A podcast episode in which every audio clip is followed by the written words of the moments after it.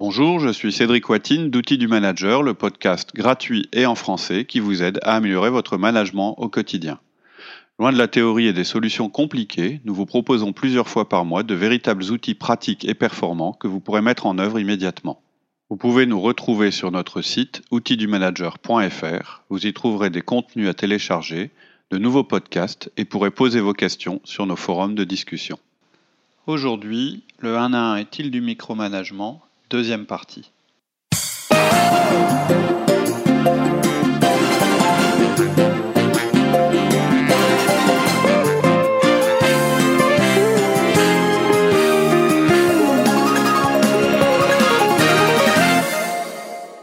D'accord, donc ce qu'on est en train de dire là, c'est que justement on, va arriver au point 4, c'est que la communication, c'est le nerf de l'entreprise. Exactement. Si votre réflexion, c'est de dire que ce niveau de communication, qui paraît normal, entre un boss et son collaborateur est inutile ou superflu, bah, je suis obligé de vous dire, vous êtes complètement à côté de la plaque dans le contexte de votre organisation. Moi, je veux bien que dans la vie, en dehors de l'entreprise, vous estimiez que c'est pas la peine d'avoir des rapports avec beaucoup de gens, que vous préfériez être seul, solitaire, que vous n'ayez pas envie de, de vous étendre sur les choses, etc., que vous respectiez votre voisin, que vous n'ayez pas envie de savoir ce qui se passe dans sa maison, etc.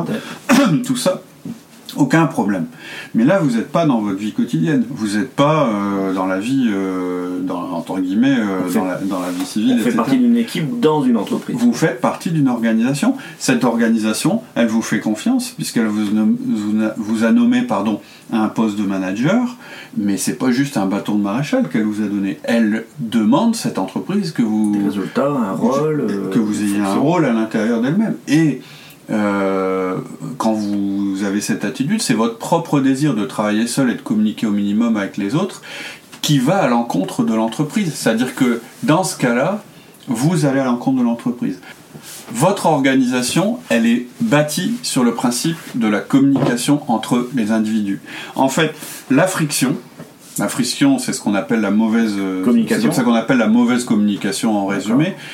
C'est le pire gâchis que vous pouvez trouver dans une organisation. En plus, c'est un gâchis qui se voit pas. C'est-à-dire, euh, vous pouvez pas mettre un chiffre, vous pouvez pas euh, chiffrer économiquement le problème de la, de la friction. En fait, vous savez, la friction, c'est à chaque fois qu'on se dit Ah non, mais j'ai pas fait comme tu m'as dit, on s'était pas bien compris. Ah oui, non, mais moi j'en suis que là, tu croyais que j'étais plus loin. En fait, tous ces micro-problèmes qu'on a dans l'entreprise, où on s'est mal compris, et où en fait on est parti, on a dépensé de l'énergie, on a dépensé des ressources dans, dans une mauvaise direction. C'est ça la friction. La friction, c'est la non-communication ou, Ou la mauvaise. ou, ou les mauvaises excuses pour dire euh, on n'a pas communiqué. Oui, en fait, c'est à chaque fois que on n'est pas en phase, D'accord. complètement en phase. D'accord. Voilà. Et donc, quand vous êtes. c'est pas manager- nécessairement un conflit. On Non, pourrait- non, non, c'est pas un conflit, c'est de l'incompréhension ou de la non, euh, La de non-communication. la non-compréhension, c'est-à-dire un non-échange de- D'accord. d'informations. Et c'est ce qui se passe euh, dans beaucoup d'entreprises. C'est en fait plus une entreprise grossit, plus la friction augmente, puisqu'il y a de plus en plus de personnes. Personne, La chaîne de travail est plus grande, donc euh, bah, il y a de plus en plus de chances qu'il y ait des choses qui se perdent au niveau de la communication. C'est pas un problème de confiance, c'est juste un problème de transmission de l'information. C'est pas la même chose. C'est important de comprendre la différence.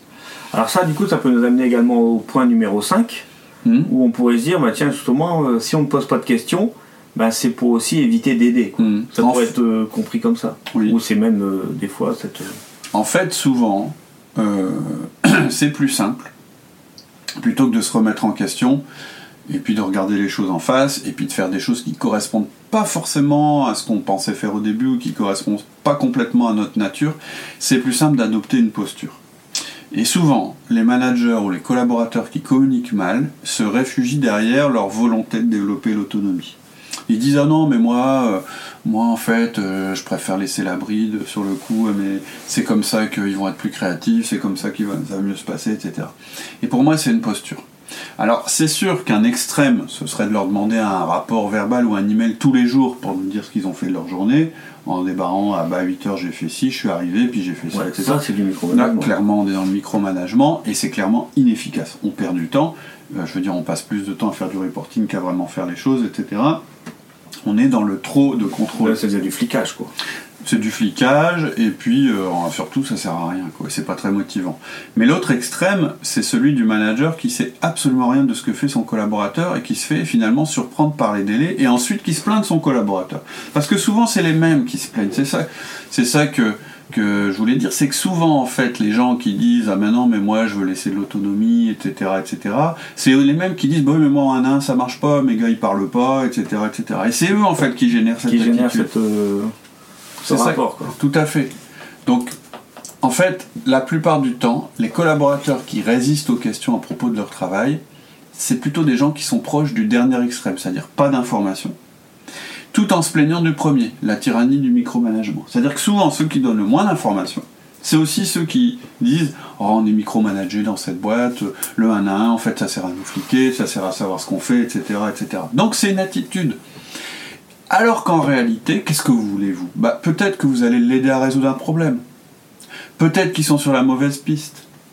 Peut-être que vous allez devoir utiliser votre autorité de compétence pour obliger la personne à se faire aider. Oui, aussi. Parce que c'est votre rôle de manager de temps en temps. Faut oublier qu'on est là pour les faire grandir. Voilà. Donc, à un moment, il va falloir les, les aider, les bah, il orienter. faut les comprendre, il faut les connaître, il faut savoir où ils en sont et ce qu'ils font.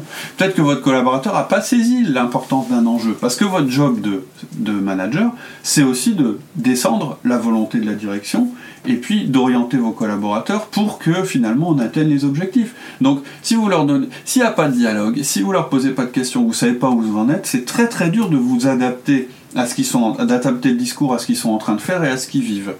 Donc peut-être que vous avez besoin d'informations pour convaincre aussi votre propre boss euh, pour que les choses se déroulent convenablement. Peut-être que les prior- priorités ont changé et donc vous devez leur dire. Peut-être que vous voulez euh, aussi vous rassurer par rapport à la confiance que vous accordez à votre collaborateur. Euh, là, on dit souvent la confiance exclut pas le contrôle. C'est une phrase dangereuse, je pense, parce que du coup, ça justifie de faire un tas de contrôles avec aucune confiance. Mais demander euh, certains détails par moment, c'est aussi un moyen d'améliorer sa confiance. En tant que manager, on est responsable du travail de nos collaborateurs. C'est donc logique qu'on leur demande de nous aider à comprendre et à connaître une quantité raisonnable d'informations à propos de leur progression. Donc c'est normal de creuser le sujet et d'en parler, de parler de leurs efforts, de leurs difficultés, de leurs résultats pendant les 1 à 1. C'est normal d'encourager leur succès en leur faisant un feedback Bah, positif. Normal et approprié et même nécessaire de leur poser des questions sur ce qui s'est mal passé ou ce qui pourrait mal se passer. Ça demande un effort. En fait, ça demande parfois d'aller contre la volonté apparente de votre collaborateur et parfois contre votre nature. Donc, c'est là où je veux en venir, c'est que on vous donnera beaucoup d'arguments en vous disant qu'il ne faut pas le faire, en vous disant bah oui mais du coup je me sens pas autonome, je me sens fliqué. Hein, on cite toujours nous l'exemple qu'on avait de la personne qui appelait un nain, aller à confesse pour confesser ses péchés, etc. On rencontre toutes sortes de résistances et puis je peux le comprendre. Mais il faut persister et il faut continuer. Donc, toi, tu dis, il faut relancer par des questions, il faut questionner pour un collaborateur qui, Ouais. ne, qui ne veut pas parler. Oui. Ok, mais qu'est-ce qu'on fait quand même quand ça résiste? Il y en a qui résistent. Bah, c'est Il y en a qui veulent pas parler. C'est notre sixième point. Donc, quand on a ces questions-là, et puis que, voilà, en, en mettant des arguments, en disant à la personne, mais c'est peut-être votre attitude, etc., quand en formation on rencontre ce genre de barrières, ce qu'on fait en général dans ce cas, c'est qu'on propose de faire un jeu de rôle avec le manager qui, qui n'y arrive pas et qui finalement du coup trouve pas d'intérêt au 1 1. Ouais. C'est-à-dire qu'en fait ce genre de manager en fait il jette un peu le bébé avec l'eau du bain. C'est-à-dire Ouais, qu'il dit jette l'éponge. il dit, bah, ouais, enfin, il dit surtout, pas, en- bah, oui, ou il dit en fait, ça sert à rien le mana. Puisque mes managers veulent être autonomes, je- bah, ça sert à rien le mana. Sauf que c'est lui qui décide. Ouais. Et qu'il a même pas commencé à tester l'outil vraiment, il a pas réussi à les faire parler. Donc, il envoie déjà le message, euh, ouais, Tout à fait. s'il en est convaincu que ça ne marchera pas, ça marchera pas. Complètement. Si vous, si, si vous n'arrivez pas à les faire parler, vous pouvez même pas être sûr que le 1 ça fonctionne ou que ça fonctionne Alors, pas. comment on peut aider justement les Alors. managers qui ont des personnes qui résistent? En fait, dans ces cas-là, on propose au manager de jouer son collaborateur pour nous montrer comment il est. Et puis nous, on, on joue le manager. On veut leur montrer en fait qu'on est capable de gérer le refus de communiquer et de l'inverser. Donc je vais vous, si ce que je te propose, c'est qu'on le fasse. Donc imaginons, on est en formation. Ouais. Toi, t'es le Manager. manager qui, non, t'es le manager qui dit bon, euh, ouais, moi j'y arrive pas, etc. Donc Ouais. voilà ce que je vais dire moi en tant que formateur. Je vais dire bah voilà. Euh, toi, tu me dis voilà, mes collaborateurs ils ont rien à dire, ils s'ouvrent pas, je sais pas quoi faire. Bon, vo- voilà ce que je vais dire. Je vais dire bah écoute, je te propose Laurie qu'on fasse un petit jeu de rôle. Tu vas me montrer comment ton collaborateur fait, et puis moi je vais réagir comme si j'étais son manager. Comme ça, je vais, je vais un peu te montrer comment faire. Euh, donc je vais démarrer mon 1 à 1 comme je le fais avec mes gars, puis toi tu réagis euh, comme ton gars qui communique. D'accord. Ok, ok, ça marche. C'est tout pour aujourd'hui. En attendant le prochain épisode, je vous propose de nous retrouver sur notre site outildumanager.fr. Vous y trouverez notre forum où vous pourrez échanger et poser vos questions, tous nos contenus écrits et nos offres d'intervention en entreprise et en école, ainsi que nos conférences. Je vous dis à très bientôt sur notre site outildumanager.fr.